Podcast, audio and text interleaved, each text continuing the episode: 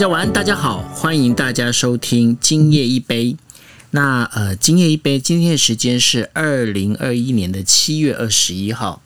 那如果呢，你们是有大家底下朋友是有在关注我们，然后有在呃加入我们那个上面那个杂谈今夜一杯那个小房子的话，大家应该会发现一件事情哦，就是我们今天的主题呢一直在改，一直在改，一直在改。那为什么会一直在改呢？最主要原因是因为，呃，本来我们今天邀请的也是我的好朋友 CP 哦。那 CP 他刚好呢，在今天的下午的时候，那接到了通知，嗯，什么通知呢？就是呃，刚好因为现在大家不是都在打那个 AZ 疫苗吗？那因为呢，CP 他刚好他有预约登记，登记就是呃，如果说这个 AZ 疫苗当中呃有一些残疾的话，嗯，那就是希望能够通知他。那结果呢，就是我觉得运气还蛮好的，那他就接到了通知哦。那在下午的时候，他就去打了 AZ 疫苗。那当然啦，因为打 A Z 疫苗的时候呢，如果说底下朋友你们有打过 A Z 疫苗，应该就会知道哦。打完 A Z 疫苗的话，刚开始其实会有一些呃，包括可能会昏昏欲睡啦，然后可能身体会有点发烧之类的这样的一个，应该是怎么讲？大家一个副作用哈。那有这样的一个副作用的一个现象会出现。那当然那。CP 他本来是跟我们讲了，他是想说都已经跟大家约好了要跟大家分享了，那好像也不好意思不来。但是呢，我觉得，我觉得在这个疫情当中啊，这个应该是大家都可以体谅了。那然后我们也很愿意，就是说也是很希望他能够好好休息，因为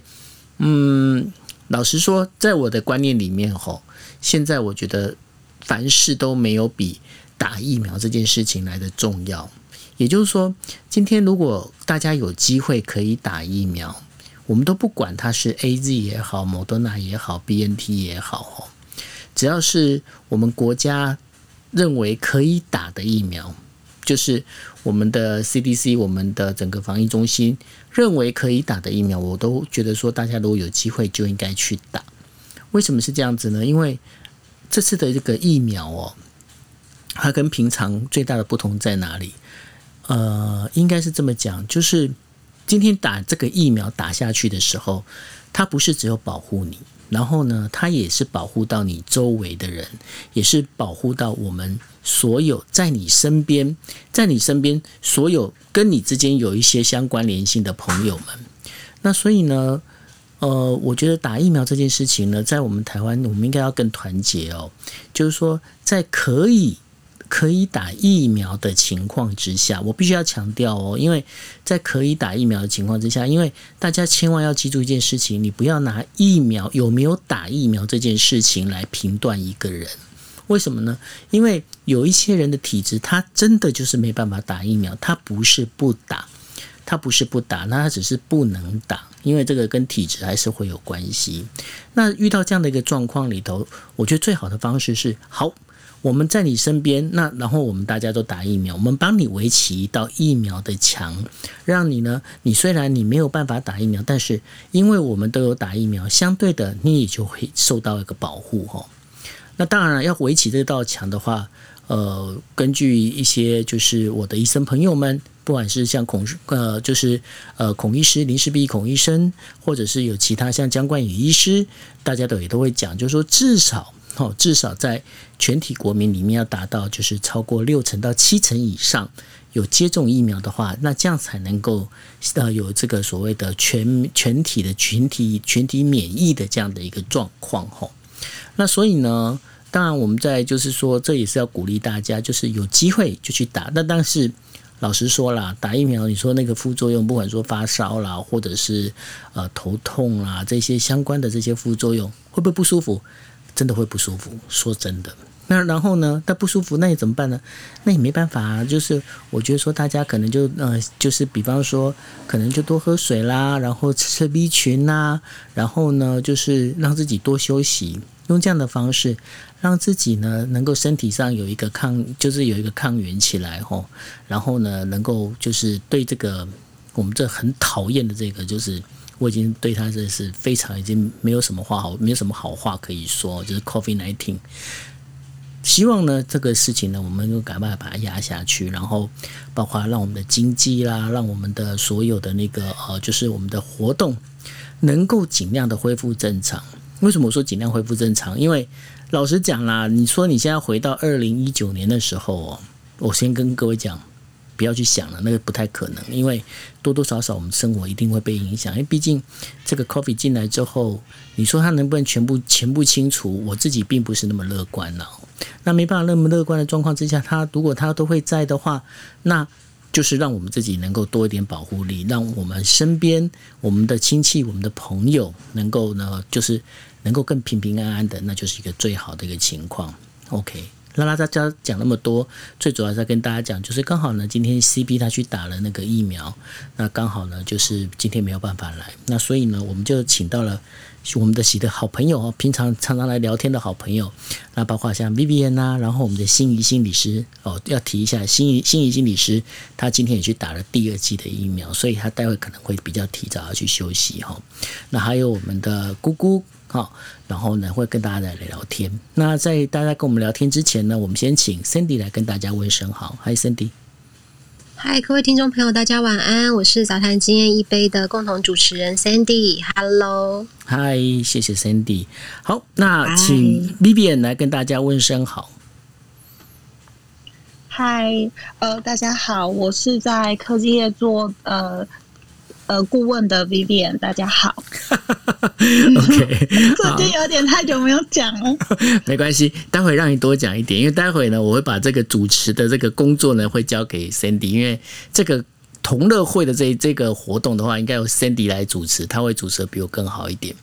好，那我们接下来请心仪心理师艾心仪。Hello，大家晚安，我是真心心理师。那礼拜一我才出现过，可能大家觉得我今天怎么又来了这样子。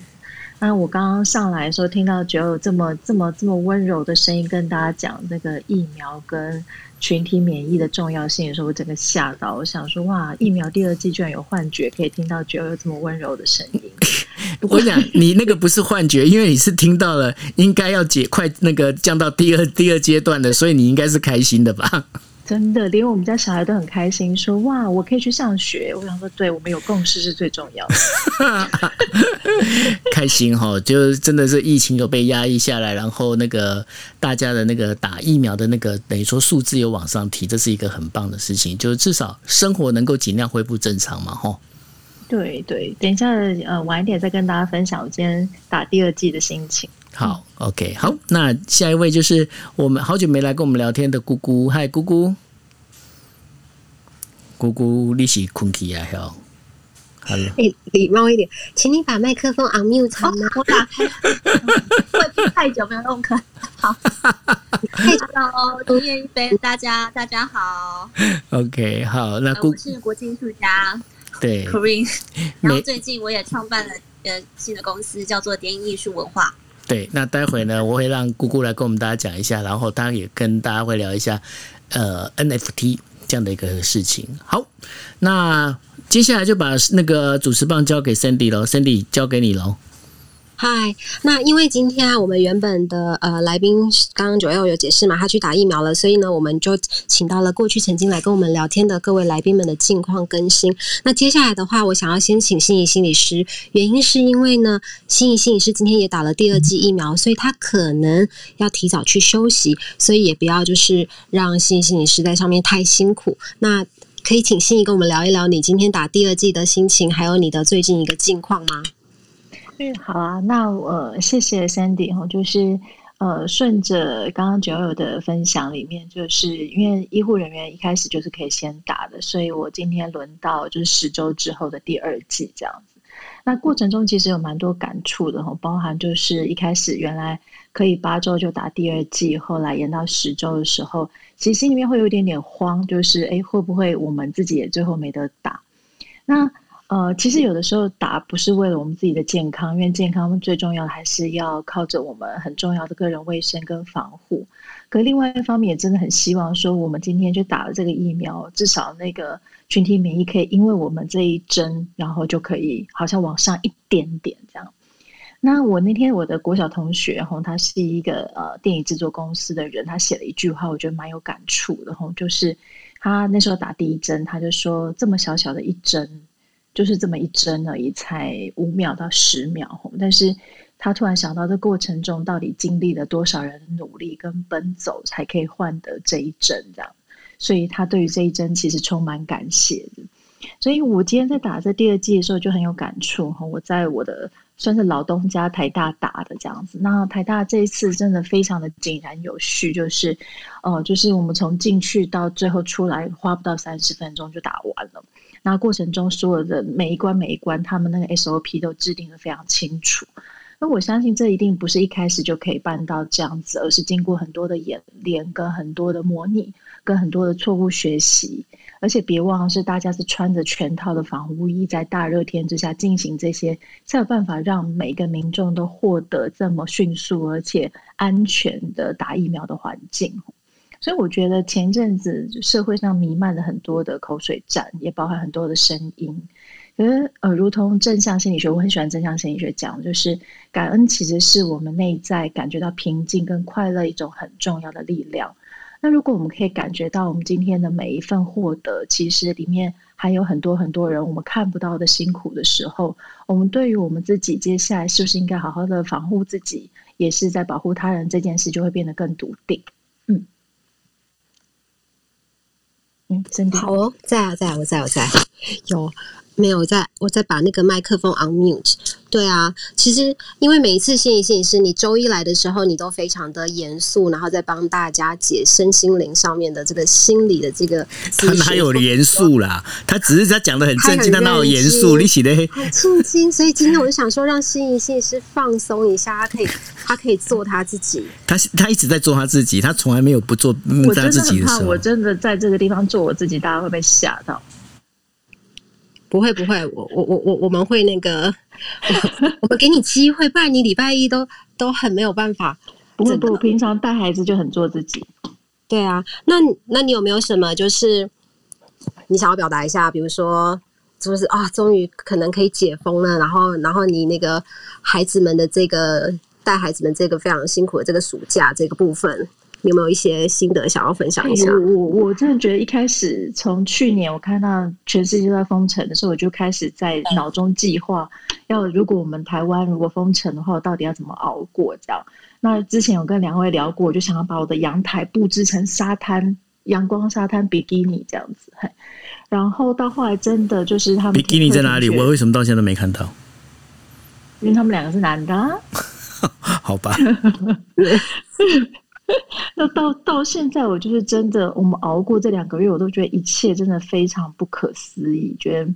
不管是当人或者当家长，那个潜力真的无穷。我觉得各式各样的各种的玩法都发现。那我有朋友他们在家里面就是做夜市，哎，我觉得真的很猛。他就烤鱿鱼啊，然后那个射飞镖，然后就是用气球，然后还可以换点券。就是可以把家长逼到这个地步，把夜市直接搬到家里面来。天哪，那那解封后会不会就没有夜市了？一切归零，这好像有点无聊哎。哎，可是可是你家不是也做了回转寿司吗？回转寿司那比较简单，你只要有虾皮按一按，火车就来了。哦，是这样子哈。真的真的，我们这种还比较省力。那个夜市很难的，你最好还要做个纸箱，然后你要吹气球、找飞镖。太辛苦了，好哦，好，谢谢。那那个新老师，如果你觉得你要提早去休息的话，没关系，你都可以随时就是去买咸酥鸡，没有，对，没问题，可以，可以。今天我不能吃咸酥鸡。对，我帮你吃。他刚刚就是在吃咸猪鸡啊。我们今天的那个跟大家说一下，我们今天的特别节目就是说，我们之前有来上过节目的来宾们来更新他们的近况，或者是接下来八月我们有一些新的来宾呢，也来这边跟我们大家打招呼。因为我们今天就是一个非常轻松愉快，大家互相认识大家的一个节目。主要是因为我们的来宾因为今天去打疫苗了，所以我们让他有一个充分休息的时间呢。我们把把这个时间留给过去曾经来参加过的老师，还有接下来会参加的老师，让我们有更进一步的接触。那接下来的话呢，我想要呃邀请，就是第一次来我们这边，但是接下来也会上我们节目的炳元老师，因为刚刚看到他有举手，然后就跟炳元老师很有趣，他他呢是一个那个算是感情专家的部分，然后请他来介绍一下自己好了。好，谢谢 Cindy 老师的介绍哈。那台上的各位 speaker，大家晚安，我是炳源。那我本身的话，在呃研究身心灵这一块领域，大概十年的经验。从大学在那个餐厅帮人家算塔罗牌开始，做那种三小时六百块的，那到后来去学校教书，教资源班，就是那种身心障碍的学生。那到后面自己也在呃二零一七年的时候全职塔罗，然后开始开了自己的工作室。那目前有自己经营的自媒体粉丝团，大概快一万人。那目前也是以这个呃 Clubhouse 在就是可能磨练一些经验，也认识了很多有趣的人。那很高兴有 Cindy 老师邀约我来这边做一个节目上的分享。那希望可以在这边有跟大家更多认识的机会，这样子，谢谢。我们在八月的时候有特别邀请，就是炳仁老师会来跟我们聊一聊，就是很有趣的一些塔罗的事情。而且接下来就是刚好要讲到 Corin，因为 Corin 之前也有跟炳仁老师接触过，然后听说 Corin 也觉得炳仁老师的一些分析还蛮精准的。Corin，你要不要 echo 一下？对，今天就是这个礼拜啊，很很幸运的，就是可以跟别人老师一起玩那个抽的牌卡。因为最近不是很流行那种呃职场的牌卡，然后有那种无爱无能的牌卡，或者是厌世的牌卡。然后比如老老师那边有非常多这种不一样的开牌，就抽了几张，然后算了一下，就是哎我最近会可能会遇到什么样的状况，然后比如老师就很有耐心的跟我讲，说大概可以怎么样的去做解决，然后包含说就是呃也请别人老师就是算了一下我的新创公司的未来方向，可能还缺哪样职位的人啊，或者是说我们可以就是可能会遭遇什么障碍，然后可以怎么解决，这样我觉得别人老师的解析都还蛮不错的。所以呃，点开那个炳源老师的头像，因为他今天也是就是来支援我们，然后他可能就是也是会会过来，然后等一下呃，如果如果他忙碌的时候，他也会离开。那所以大家可以点开他的 bio，然后可以去追踪他的粉丝团或者是他的 IG，还有他的一个网页介绍，然后不用错过他之后也是会来，就是我们的节目会有一个小时跟他近距离的聊天这样子。好哦，那接下来的话，想要就是呃，我们先接着找下 Vivian 好了，因为 Vivian 最近就是非常非常的忙碌。他上一集来参加杂谈经验一杯的时候，我们是以顾问业的这个主题在跟他聊数位转型这个部分。因为 Vivian 来的那个是那一阵子，刚好我们台湾这边开始 Work from Home，那很多不管是中小企业还是大型企业，都在做一个呃软体上面啊、硬体上面整个一个 Work from Home 的一个更新的状况。那当然，顾问业的他就非常非常忙碌。那到现在，其实 Work from Home 也差不多一两个月过去了。那不知道顾问业现在的变化是怎么样一个一个概况？我们也请 Vivian 来跟我们聊一下。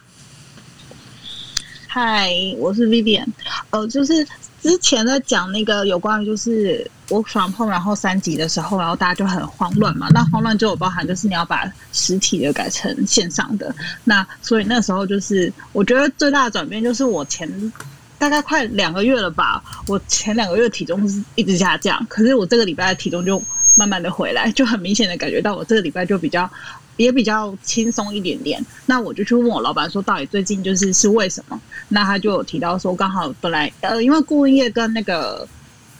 跟大部分的那个公司的那个财务的分配跟预算其实是有相关的，也就是说，如果有钱才会请顾问。那所以我们会有一些。不会很明显的淡旺季，可是你会突然发现你某一个礼拜会特别的轻松一点点，那就是因为其实大家就刚好也是在着手在把它，还是因为台湾人还是比较习惯转线下嘛，那所以现在大家都会开始问说，诶，那姑你们什么时候可以来我们公司来跟我们做个什么，比如说教育训练啊或开会，那甚至像之前因为金融业也蛮惨的嘛，所以就是现在也突然就在说，诶，那金融业之前就是 pending 的案子，因为分流关系都不能做那个流程的 approval，那现在就是说，A 已经都要解封了，那是不是我们可以开始来谈第三季、第四季的案子？所以就会变成你会感受到大家还是会想要做转型的这个动力，可是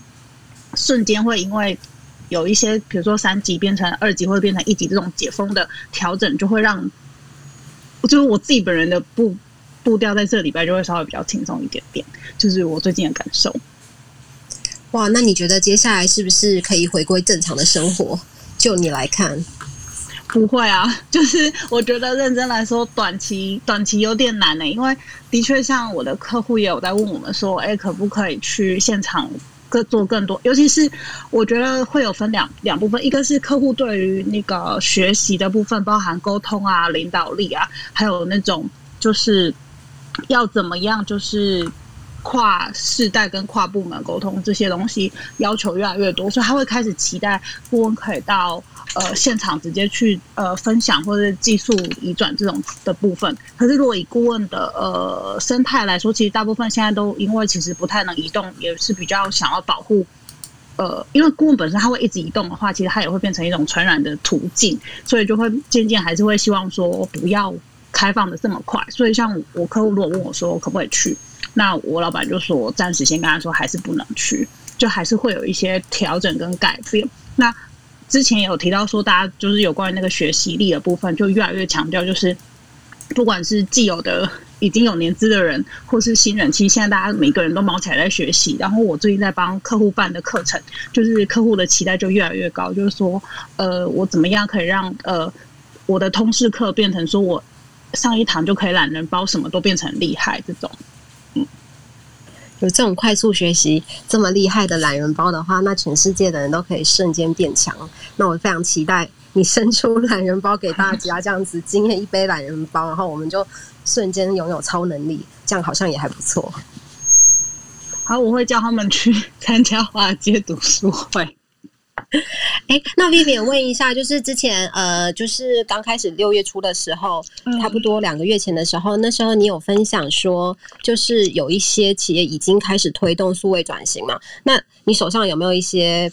呃已经成功转型的一个一个过程的，是可以分享的？或者是小小的案例，可以跟我们分享一下，就是在这个疫情之下整个推动，然后你你在推动这过程当中，包括你之前有有说过什么设计一些呃人力组织方面的一些重整的安排啊，这个部分呢？啊，我之前在，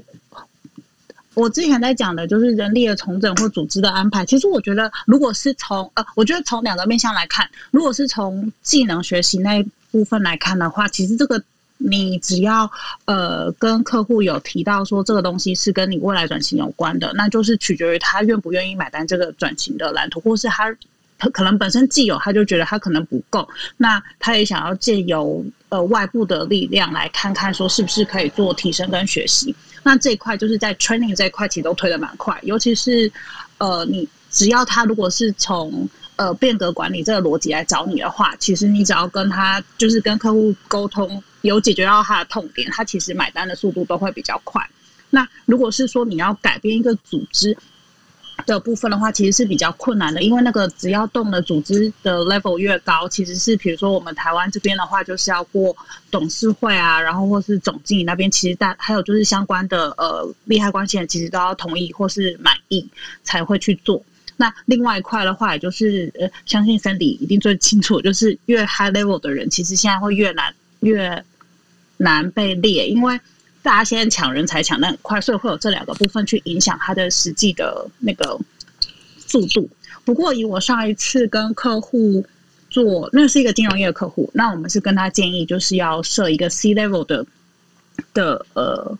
长官。那他们当时其实这有点。刚好是客户自己认为他可能需要，可是他找不到一个利基点，跟他的董事会报告说，呃，这个东西的确是这个 C level 的职位是他们公司非常迫切所需要的，所以就是他们就透过顾问的嘴跟顾问的眼光跟洞察来把这样的一个呃过程去推进。那真的推进的过程其实比较辛苦，因为就像刚刚提到是要跟。利害关系人跟 approval 流程有关，那所以就会变成，呃，我们原本的设计是希望可以在去，哎，今年的年初，哎，对不起，我想一下，因为疫情关系，我点时间有点过不太正确，我应该是要在，呃，我是希希望他在去年的年底前可以 on board，那可是刚好涉及两个问题，一个是我们。呃，跟客户沟通的条件，当时找不到人，真的是台湾瞬间找不到一个这么呃逆取的 C level 的人。那另外一块的话，是客户还要再说服他们的董总跟就是各个利害关系人说，这个是必要的一个呃职位的设计跟呃支出。那所以我后来知道他们是大概晚了将近四个月才找到我们原先跟呃客户沟通的人，所以其实都是有在进展的。那金融业是本来就有在推，尤其是有一些大家既有看到的，呃，那些民营银行推的都特别快，所以刚好 leverage 那些民营银行刚好他们认为是，就是我的客户认为是他的竞争对手，那就是刚好外力跟内部的需求刚好就可以把这个转型给推动。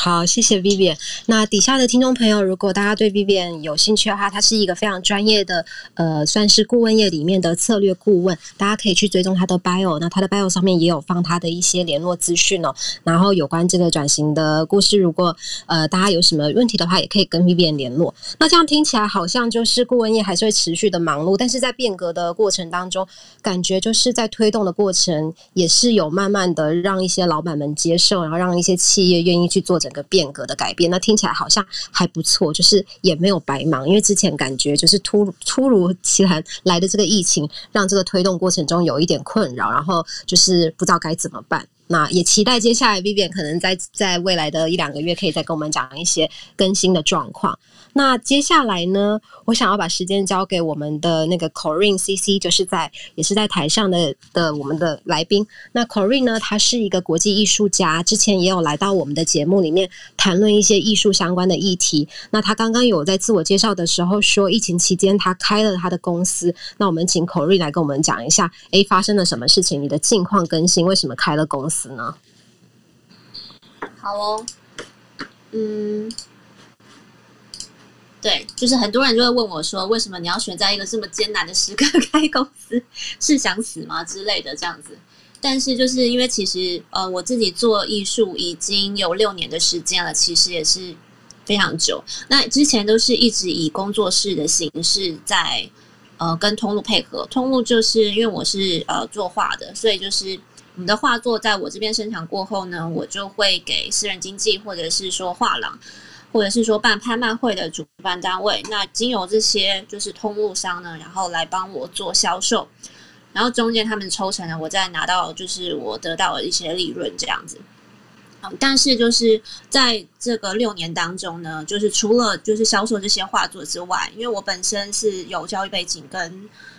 就是我之前有在学校教书，然后。呃，因为有这样的教育的资源，所以在这六年当中，不但是有销售了一些，就是成为了这个艺术家，就是有销售这些作品之外，然后我们还举办了非常多的展览或者是拍卖会。那除了这个之外，还有教了非常多的课，然后这些课呢，就是或是演讲啊，或是 workshop 什么的，后面也跟非常非常多的品牌来做配合。然后我就发现说，就是。呃，因为已经画了六年了，我的手其实是有点发炎的状态，然后右手有时候就是会举举不太起来，因为有时候案子一多，就是一一整个月，我可能画的时间非常的长，然后一直坐在这个画桌上面的时间，我觉得如果到我到八九十岁还一直在做这样子的劳力的工作的话，我觉得我可能没有办法一直有一些比较被动式的收入，然后就决定。就是要成立的公司来把我数这六年当中我所拥有的所有的资源都把它整合起来。那包含说这六年来也因为工作我结交到非常非常多就跨领域的好朋友，那他们其实都一直在长期非常的支持我。那不仅仅是支持，他们也给了我非常多有关于商业上的建议。然后我才想说，如果我从一个学呃学术专业的人，然后转变成做商业的话，会不会有有一些？障碍，然后也咨询过了非常多人，那包含也咨询了 Sandy 啊，咨询 B B N 啊，然后今天也咨询了那个冰原老师，就是一直向各个就是专业领域的人做请教，因为我自己本身我是觉得我就好像就只懂我这个领域的事情，其他其他领域的事情我都就是不太不太能理解，因为艺术人的惯性就是这样，艺术人就是比较。容易 focus 在自己的小世界里面，然后没有看到外面的世界发生什么事情。但其实这样其实是蛮危险，因为我看到我很多的艺术家朋友，比如说我一些师大的学姐，然后他们就是一样一样毕业之后，他们也是签了约，然后开始就是作画，然后就是当一个艺术家，但是总是好景不长，有的人走。走得很远，然后有的人就是走到一半，然后可能他的这画几年在签约期间没有销售到非常的畅销，然后他就会被解约。那在被解约之后之后呢，其实是很难找到工作的，因为嗯，艺术家在台湾就是三十五岁以下的话呢，还没有成名的话呢，呃，三十五还没有成名的话，基本上我觉得有点难混了。因为比较多的资源都是集中在新锐艺术家的这部分，对，然后呃，我就是我看到这些就是行业的这些现况，然后再加上说我们又不像其他的欧美国家对政府对艺术家的补助比较多，然后在台湾的话资源比较少嘛，然后我们比如说艺文类的开公司、文创公司要去做借贷或是银行的融资啊什么部分呢，也是非常的困难，因为基本上在台湾它就是一个比较没那么赚钱。除非你是做游戏公司啊，像橘子就做的蛮好的。嗯，而且我我跟大家说一下，就是虽然口音他是用这个口音的名字，如果大家去。去 Google，然后找一下孤崎君这三个名字，你会发现有非常多他的新闻跟报道。他也是曾经的作品在这个巴黎罗浮宫有展出。那除了这个以外呢，他其实有很多大大小小的作品，还有很多商业合作，包括跟 Gucci 啊，还有跟一些知名的大品牌都出现在各大报章杂志里面。所以他只是很谦虚的在上面，然后就是就是很简短的介绍了他自己。那其实 Corin 之前有说，他也想要认识我们每。周一非常厉害的心理心理师，所以你们可以借这个机会，然后互相认识一下。哦，就我的荣幸。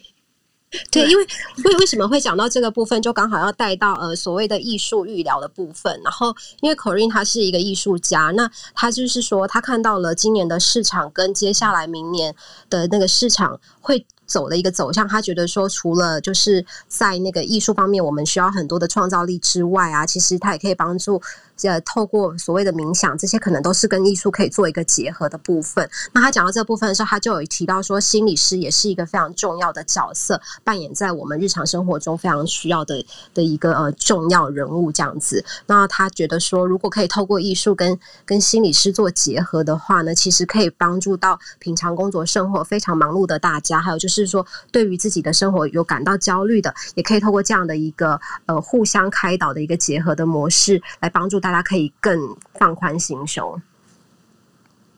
嗯，所以对，，say Cory，你可以 extend 你想要讲的就是你的那些想法跟计划，对，你可以跟心心理师讨论一下。对，今天就是 Cindy 的大力的推崇心理心理心理师。然后，因为最近就是因为从去年开始疫情开始啊，就是身心灵的市场其实非常非常的就是快速的扩张，这个是很多人都没有去注意到的事情。但是其实就只要在 YouTube 上面，你只要搜寻大众塔罗，或者是搜寻身心灵，或者搜寻冥想，甚至连那种冥想的 App 都已经就是嗯，在美国已经非常非常的流行，就是这个已经是一个全世界的的流行。就我觉得是，如果是现在再不跟上这。个脚步的话，就之后之后再做这个就比较慢。那当然就是我的作品，因为呃，我的一个教材画系列的作品，它其实想法也是就是从就是冥想开始的创作，然后后面他画的东西就是一个天堂之花。那讲的就是有点比较类似身心灵的一种内容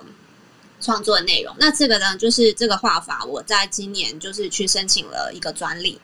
那这个专利就是我希希望就是在未来是要呃等申请下来之后，就我们现在正在规划这个身心灵的，就是它这个课程艺术治疗这个课程的一些架构的内容。那就是我们现在这个有呃手做的课程，然后也有一些冥想的引导，然后包含说就是有一点类似像催眠的一种呃潜意识的一些开发啊什么之类的这样子。那我们正在寻找就是相关的。一些职人啊，或者是催眠师啊，就或者是心理师，然后 Sandy 是比较推荐，就是以心理师的角度来，就是就是来看的话，他会觉得比较有公信力。因为如果是光是讲艺术治疗的话，哦，在台湾只有一个研究所嘛，那而且其实卫生署它也没有就是相关的这样子的一个就是职称，所以他都挂在附件科下面，所以我觉得那个在台湾就是比较不妥一点这样。顺着口令讲哈，我觉得除了这个是一个趋势之外，我觉得好像这个时代跟这个世界都在告诉我们一些事，就是太多的东西都不可预测，或太多的东西你都没有办法呃快速的跟着它的变动的时候，我们正在维持我们自己心里的步调。所以，包含艺术、包含冥想、包含心理的部分，我觉得都是在这个时代，甚至下一个时代，我觉得非常重要的。嗯，对，就是我研究身心灵，就是大概有一年的时间。然后我基本上每天早上或者是晚上，然后我都会选大概有十分钟或者是十五分钟。现在的冥想就是他有那个 YouTube，就跟着他那个做的话，其实时间很短，就一个都大概十五十到十五分钟，最长的有半个小时。可是那个中间是有搭配音乐。然后我觉得身心灵给我们的不是一个药或者是一个什么处方，而是就是一个打自己打开心里的一条路的一个开始。然后我自己也在这个中间的过程中，就是改善了蛮多。因为其实去年以前，呃，我内心都还蛮焦虑的，就是没有到说就是有精神疾病，可是其实就是一直在追逐。就是事业这个过程当中，就是让我非常的压力很大。然后我基本上已经放弃了我完全的私生活，就我已经没有私生活，也没有任何娱乐。我已经就是一年没有去过 KTV，然后也一年都没有出去玩，就是全部都在工作。就算是就是跟家里的人，然后过年去旅行，好，我还是打开我的电脑，还是在工作，就是一直都在做一样的事情。所以我就把自己逼得很紧，然后非常的需要。有关于就类似这样的课程，然后唯一能够让我放松的，就是我在作画的时候。但是有很有意思的是，就是当我在就是在作画的时候，呃，我发现就是有一群呃，因为我一群一群收藏家的的朋友，然后他们就是呃希望能够学这一类型的画作，所以我就是有为了他们特别开了几次的班，然后私人的班级这样子。那他们都是一些女生，然后我就去教他们，但没想到就是在嗯，就在这个教他们的过程当中，然后他们就是的给我的回馈，竟然是一种非常疗愈的感觉，就是瞬间，本来本来是我要去教他们，但是他们也瞬间来疗愈了我。在透过那个整个的课程的引导，还有他们在做一些，我给他们做一些脉轮的测验，然后还有来聊一下他们最近就是发生的事情。就是我不是心理咨商师，但是就是我们还是有就是非常开放的，就是聊了一下。就是彼此在人生故事当中的一些小插曲，然后我觉得在场的每一个人都非常的感动，所以就是这样的课程是我想要带给更多人，然后呃，我希望是可以传递说更正面的资讯，或者是更正面的感动，或者是说告诉大家说，不是每一个女生都就是不是每一个人都必须要这么的勇敢，然后不是每一个人就他可以接受他自己的不完美，就就像。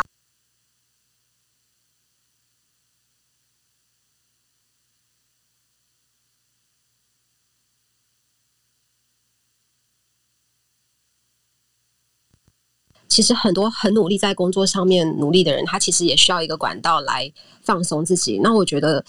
有些时候我们可能像我自己会觉得，哎，是不是不好意思去看心理师？好像去看心理师就要就有点觉得自己是不是有生病了这样子。那所以在这样的一个状况下，就会想说，那我到底要不要去看心理师？我要不要承认我是不是需要？去跟摄影师做这个咨询。那像口令刚刚说的，就是以口令的背景啊，他其实他说他追一直在追逐自己的一个更高境界嘛。像是他刚没有提到，我可以跟大家分享一下，他的作品曾经在那个维也纳苏富比的这个拍卖里面成交。那所以他他像他这么优秀的人，他也是会有这个招。焦虑的这个倾向，那心理心理师，你会不会给像这种精英的人，或者是很努力在职场上面有一定成就的人，但是他们又不太觉得说该怎么办的一个建议方向呢？嗯，上一回我呃有一个个案来找我的时候，那那个时候我就问他说：“哎，你怎么会找到我啊？”他就说是他的瑜伽老师推荐的。我说：“怎么呃？”瑜伽老师认识我嘛？他说瑜伽老师会建议说，他觉得身体跟心理上面都应该用一个保养的概念去做。也就是很多的时候，我们的身体跟心理都很容易在这个时代之下冲的太快。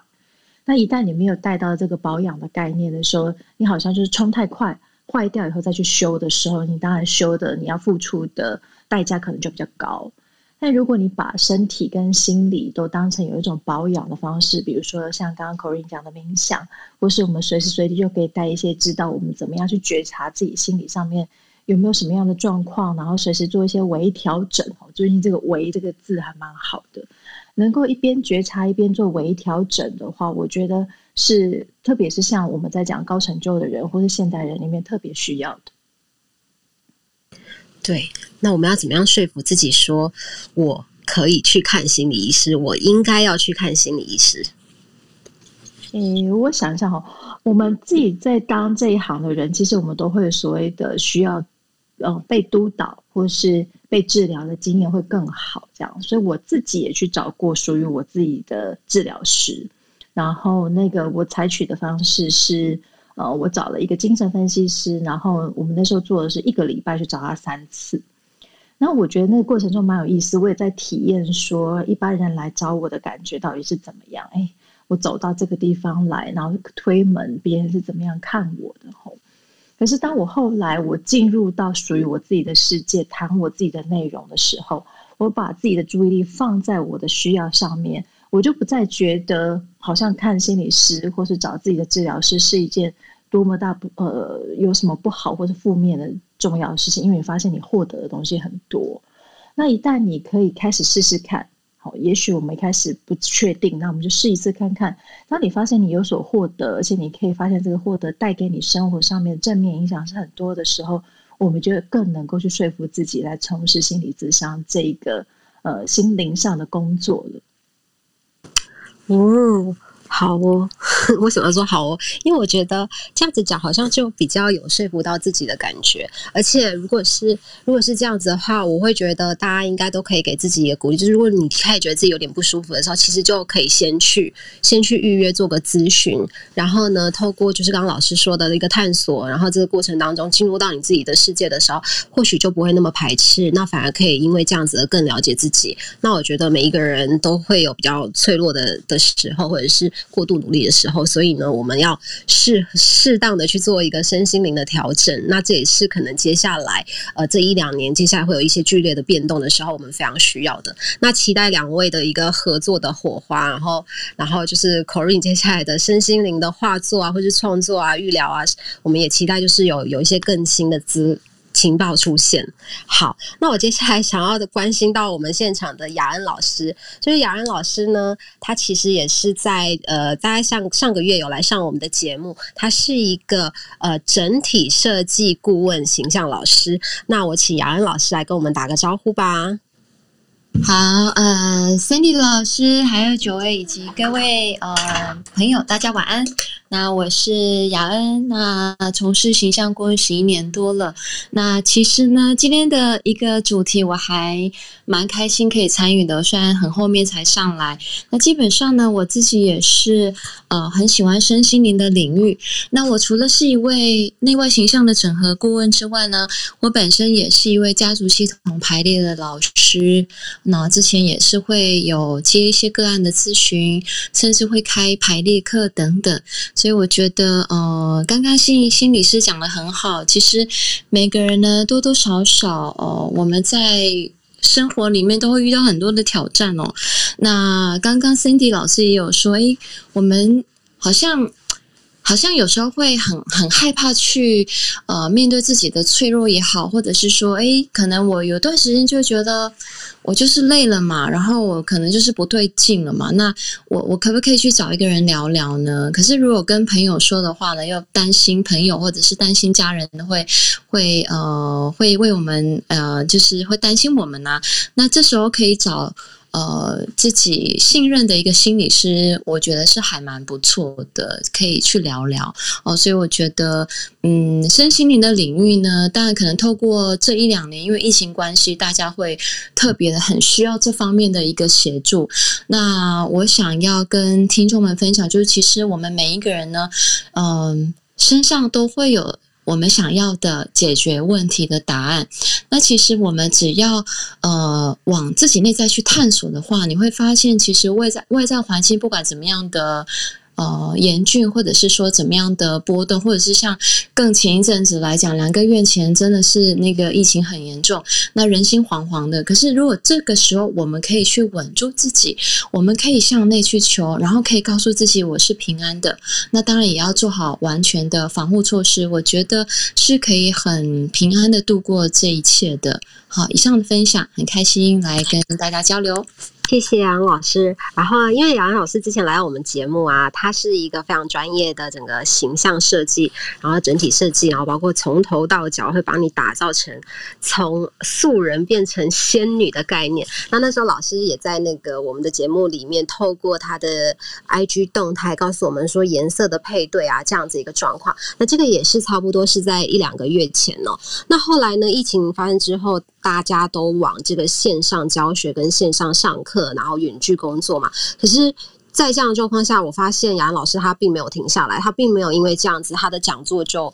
就停止了。我发现还是很多需求是在讲线上讲座的过程当中，告诉大家怎么样有一个这个形象，然后。今天就是想要来更新一下来宾们的近况嘛，所以老师就是在这个转变过程当中，你的课程从线下变成线上的时候，是不是大家在线上，比如说在做远距面试也好，然后在做远距这个 propose 他们的这些商业报告也好，反而是非常注重的形象？那也是请你去就是公司啊内部啊做一些企业训练，也可以跟我们分享一下这个改变嘛，这个观察跟这个过程。OK，好，呃，也跟大家分享，因为疫情关系，很多人呢都被迫得在家工作。哦，几乎很多学员都是这样子。那甚至于就是说，如果是在公司里面上班的话呢，我们也变成减少跟客户的的一些面对面的接触了嘛，因为已经没有办法群聚了。那呃，但是呢，在面对镜头前的这个形象，反而说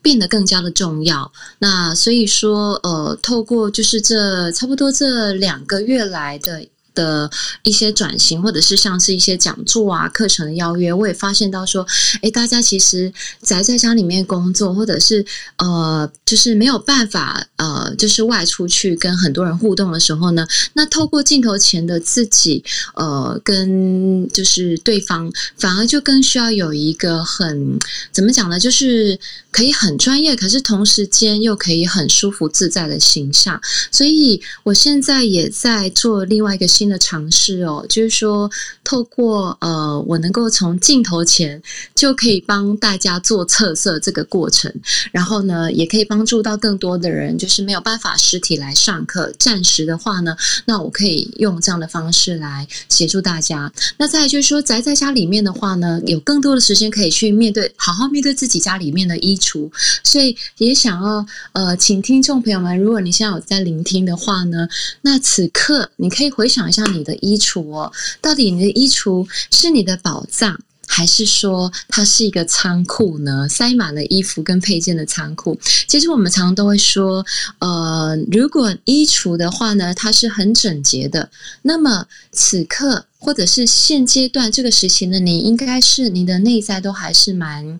都是还是蛮呃呃平静，或者是说呃比较没有受到外界太大的干扰。可是你会发现呢，如果我们的衣橱是很混乱的，或者是说你是塞爆衣服的衣橱，那通常这段时间你可以去好好的检视自己，是不是生活中有一点点失衡了，是不是工作压力太大了，然后很忙，然后忙到没有办法去整理自己。的内在，或者是去整理自己的外在哦，所以我觉得其实也应该这么说。呃，因为我到过非常多人的学院的家里面，我觉得面对自己的衣橱，就像面对自己的心灵一样的重要。那所以我觉得疫情当中呢，如果你可以好好的从源头来认识了解自己，那我相信疫情过后呢，一定可以有一个很完美的形象，可以再重新的出发。那当然，如果有机会的话呢，你可以找呃形象顾问老师来协助你，那你可以参与上这样的一个相关的讲座或者是课程。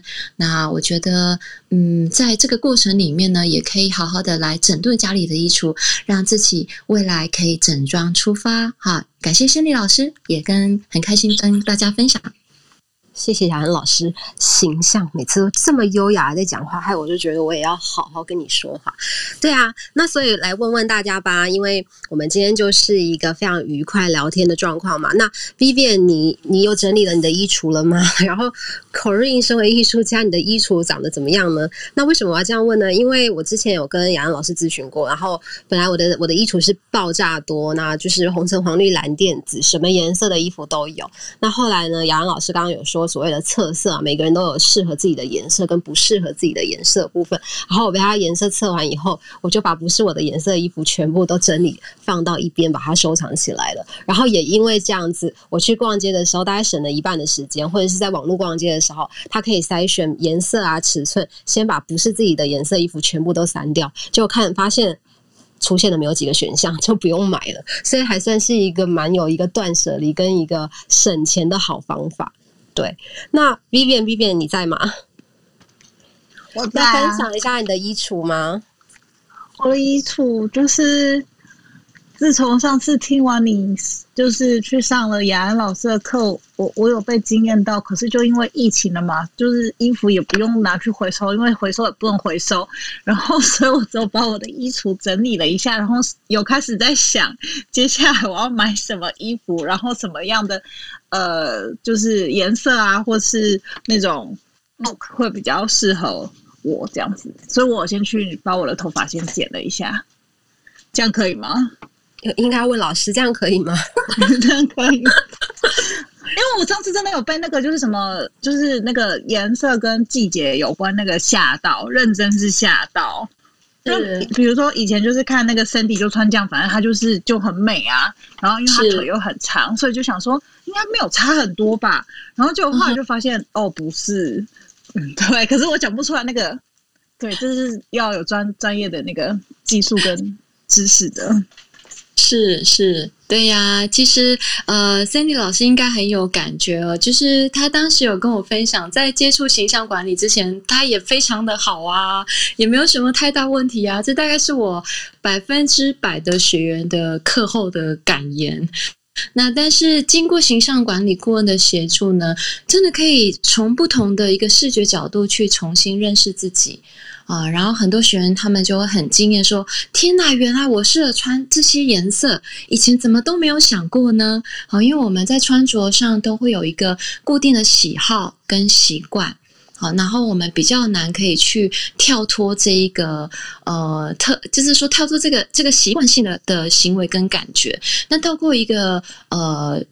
S O，就是我们有一套 S O P 的一个系统的课程，然后慢慢的引导学员去重新看见不一样的自己的时候，每个学员他们在换装的当下都会非常非常的惊艳。这个部分就可以由 Cindy 老师来分享了。这也是蛮惊艳的，对。但是呃，我觉得没有办法用言语来表达。但是当你发现，应该是说，可能你不知道你适合穿什么样的衣服，但是绝对会有一一一堆是你不适合的。那我觉得从不适合的的开始淘汰，然后再慢慢穿出适合的话，其实。对我来说，我觉得好变美是一回事，但是我觉得省钱真的省蛮多钱的，因为女生真的很会乱买。因为之前老师有分享过，一年女生花在这个衣服上面的一个呃消费嘛，大概是破多少多少个数字，好像有一个蛮惊艳的一个数字，对不对？几位数的？对对对，几万 是吧？一年呃，一年差不多差不多也要买个二十万啦。对对，所以所以你看你，你会买了，然后结果隔天你心情变好的时候，你就会发现奇怪，我之前怎么会买这件衣服？你就开始有点 有点觉得哎，然后买了以后是穿了一两次，你又觉得你好像跟它不太不太适合，但是你又觉得这一件衣服当时买的时候很新啊，才穿两次又要丢掉，就蛮浪费的。所以我觉得大家可以去呃追踪一下老师的 IG，因为老师 IG 其实也有放一些就是学员们的一个呃蜕变的过程，然后可以去参考他们是怎么样配色的，那个改变还蛮有趣的。那请问一下，我们的艺术家 Corinne，你也有在整理衣橱吗？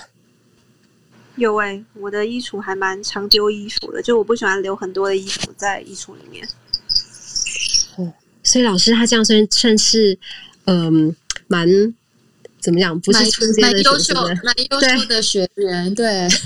就是还没上课之前就已经有进行断舍离。我来分享一下好了，我有学员哦，就是他在买衣服之前呢，他一定会先确定好他的衣橱的空间有够足够的空间放他的新衣服。那这样他就是必须要先有出才能有进，哦，然后就是不会让自己的衣橱去塞爆。那我觉得，其实所谓的断舍离呢，它它是一个进行式，而且呢，就是时时刻刻可以让我们来检视自己，诶，我此刻的一个状态。好，然后当然不只是衣橱哦，包含像我们的呃生活空间环境啊，这个都是我们内在心灵的一个投射。所以很多人都觉得说，诶，如果我把我自己整理好，内外都整合好的话呢，其实我所身处的空间，它也可以是一种干净整洁的概念，只是我们比较。我们比较能够跟我们周遭的环境处在一种很平衡的一个和谐的状态。那我觉得，当达到这种状态的时候呢，真的也，我们的衣服真的不用买非常多。我也曾经遇过学员，是他有七个衣橱，然后都塞爆的，可是他一直觉得很匮乏，一直觉得衣服很少。那这个部分，其实我就是会鼓励学，那可以去找心理师聊聊啊，哦，那看看我们有什么地方可以再来协助自己的哦。所以其实衣橱是可以反映我们的心灵哦，这个大概很多人没有想过。那在这在这边呢，我也想跟很多的听众朋友们分享，好好检视我们的衣橱吧。哦，然后呢，如果有遇到任何的问题或者是需要协助的，那欢迎都可以找光熙形象管理学院，那我们都有很专业的顾问跟老师。可以来协助大家，嗯，好，谢谢雅安老师。那最后我们时间来到二十三点二十五分，那九二要不要关心一下来参加过我们节目的来宾们？啊，就是刚刚听到大家讲，我觉得好棒哦。然后谢谢雅恩，然后也谢谢 Vivian 还有 Corinne 哦。那呃，我想说今天的节目呢，也真的是。我觉得这感觉还蛮不错的啦，吼，就是说，呃，让来参加我们节目的朋友呢，那然后刚好有一个时间，然后帮我们有一点点像怎么讲，重新再呃，再跟我们再 r e m i 一次，让 r e m i 一次，就是说，诶，还有一些相关的这东西，是不是我们有忘记啦？那还有我们是不是还有哪些东西可以再追加？吼。那我觉得说感觉非常棒。那另外的话，就是假如，你以后的话，可能还再邀请你再过来，再多跟我们分享一下，可以吗？当然没有问题啊，我的荣幸。对啊，非常好。雅恩老师帮我敲八月，然后我说满了，请你排九月，不然就是你现在立马给我上来。然后老师就就被我逼来了。哦，没有没有，我本来就想上来听这个主题。对啊，因为我觉得，我觉得这样子就我们把，因为刚刚有提到了，就是说像在日本的话，他们现在在流行断舍离嘛。那断舍离其实他们的一个玩法又更不一样，他们在他们在讲的断舍离更妙哦。他们是说，当你要买买一件进来的时候，你至少要你要想办法，你要清三件出去这样子。是是。那然后用这样的一个方式在做，我觉得这东西其实。慢慢的，就是在我们在呃，就是应该怎么讲？就是我们当待在家里面越时间越长的时候，我们会越希望我们的这个整个生活空间其实是越简洁哈，然后越舒服，然后你想要的东西，然后想哪些东西能够整个就哎马上可以拿到手，那种感觉就会比较好。因为我最近也都在整理一些相关的一些，包括书啊，然后。过去有很多的书哈，那个应该怎么讲，都会觉得说，哎，摆着可能什么时候可能还会再翻到。后来发现有些书还是该卖的还是得卖哈。那个摆久了，它就是在在那边就是长书虫而已。对，那是啊，所以说不只是就是女生如果说整理衣柜的话，我想说男生可能很多人要必须整理的是书柜。那所以呢，在这很多的事情里面，我觉得说都是断舍离。那概念当然了，万变不不离其宗哦。就是说，这当中有哪些是我们自己需要的、该留的？那然后有哪些东西呢？其实让它能够散出去，让更多的人可以看得到，其实也不是一件坏事，对吧？叶安老师。是的，而且我最近刚好学员跟我分享，他他最近会寄一个空箱子给我，因为他有参与了，就是有一个网站叫政务网。然后呢，就是会让很多人的家里面，如果你愿意的话呢，那可以跟这个机构联系，然后可以把家里用不用不太到的一些物品啊、衣服啊，然后可以送到这一个这个组织，然后呢，他就会帮你转送给有需要的人。所以我觉得这还蛮棒的，就是呃，家里不会堆太多用不到的东西，然后呢，家里会变得很整洁干净，同时间这些物品又可以帮助到其他人，因为你我们不需要的。东西搞不好是别人他很需要的，对我觉得这个这个 idea 还蛮不错的，叫赠物网，赠送的赠赠物网。我觉得我觉得很棒啊！这其实在这赠物网里面，呃，在日本它比较不一样，日本他们是有一个比较像是那种就是呃美露卡利，就是它是属于呢二手呃应该是说跳蚤二手跳蚤市场的一个。对，那然后我觉得，我觉得那也蛮好的，因为那当中有一个哈，有一个蛮有趣的一个现象，因为你知道，现在我们其实，在在日本的话，他们开始在实行一种叫做“中活”，中是怎么样？人生终点的终，中活，呃，就是人生终点的活动。那为什么要做中活？大家会想说，哎，人生终点的活动，这听起来好像有一点点悲伤，有点 sad 哦，就是说好像要跟这个世界说再见。但是呢，反过来讲，因为有些东西你把它摆着摆着摆着，那可能是你一辈子珍藏的宝贝。但是我必须讲，当你离开的时候，你的可能你最亲的、你最亲的一个子女，或者你的后辈，或者来帮你整理你的房间的人，他可能不知道说他有多宝贝，他还是把你整个清一清就啪就出去了。那所以呢，他们现在日本在流行的这个中火，我就觉得蛮有意思。他就把开始把那个你哎，你觉得这宝贝，但是你觉得说嗯，我可能还是把它清出去吧。那然后呢？他们就用那个我刚才提到的，就是二手的那个跳蚤的市场的那个 app，然后开始就把那东西卖出去，卖出去，卖出去，然后卖到最后，他就变成说：哎，慢慢的，当他活得越久的时候，他发现他身上身边的东西开始是越来越清爽。那越来越清爽的情况之下，到最后就说：当你就人生，因为大家不是讲吗？为什么小朋友出生就要哭？因为他出生哭的原因，是因为他知道说他开始就卖迈向的是死亡嘛。那然后死亡，死亡既然是人生都一定必须要经的那一站，那如果你在你就是你到人生活在这世上最后一天的时候，那你可以就很清爽的离开，那感觉好像也不错哈。是九月，你提到这个概念呢，我突然想到，就是呃，有一派的说法呢，就是我们当当我们的这个意识要离开我们的肉体的时候呢，其实，在人呃快离开地球前的那阵子，我们是吃不太下太多东西的，因为就是会有负担，然后呢，就是等于说那个那个意识是在两世之间做一个转换，这样是。所以，呃，就很多人就会劝说你不要一直叫老人家吃太多东西。其实他真的他吃不太下，然后呢，其实他也不太需要。嗯，对。我觉得这个中活对不对？对，中蛮有趣的。嗯，我们改天可以来聊这个主题，我觉得还不错。好啊，可以呀，可以呀，可以呀，来敲九月哦。好的，好的。OK，好啊。好，那呃，我想说，今天时间也差不多了哈。那真的非常谢谢，非常谢谢 Corinne，然后雅恩，然后还有 Vivian 来这边，然后刚刚离开的，包括心仪心理师哦，来陪我们大家一起聊天。那我们偶尔我们会办一些这样的一个活动，就是把大家过去邀请的这些好朋友、讲者们，然后上来再跟我们一血，然后聊一聊的时候，其实我发现，哎。好像就激起一些火花，好像刚刚跟雅恩讨那个讨论了之后，诶，我觉得中活这个东西其实好像跟雅恩在做事情，其实也是还殊途同归嘛。吼，是的，是的，没错。哈，OK，好，对，那我们就我们就啊，接下来呢就会往这方向走。那也谢谢今天大家的陪伴哦。OK，好，谢谢大家。嗯，晚安哦，拜拜，大家，大家晚安，大家，晚安，see you。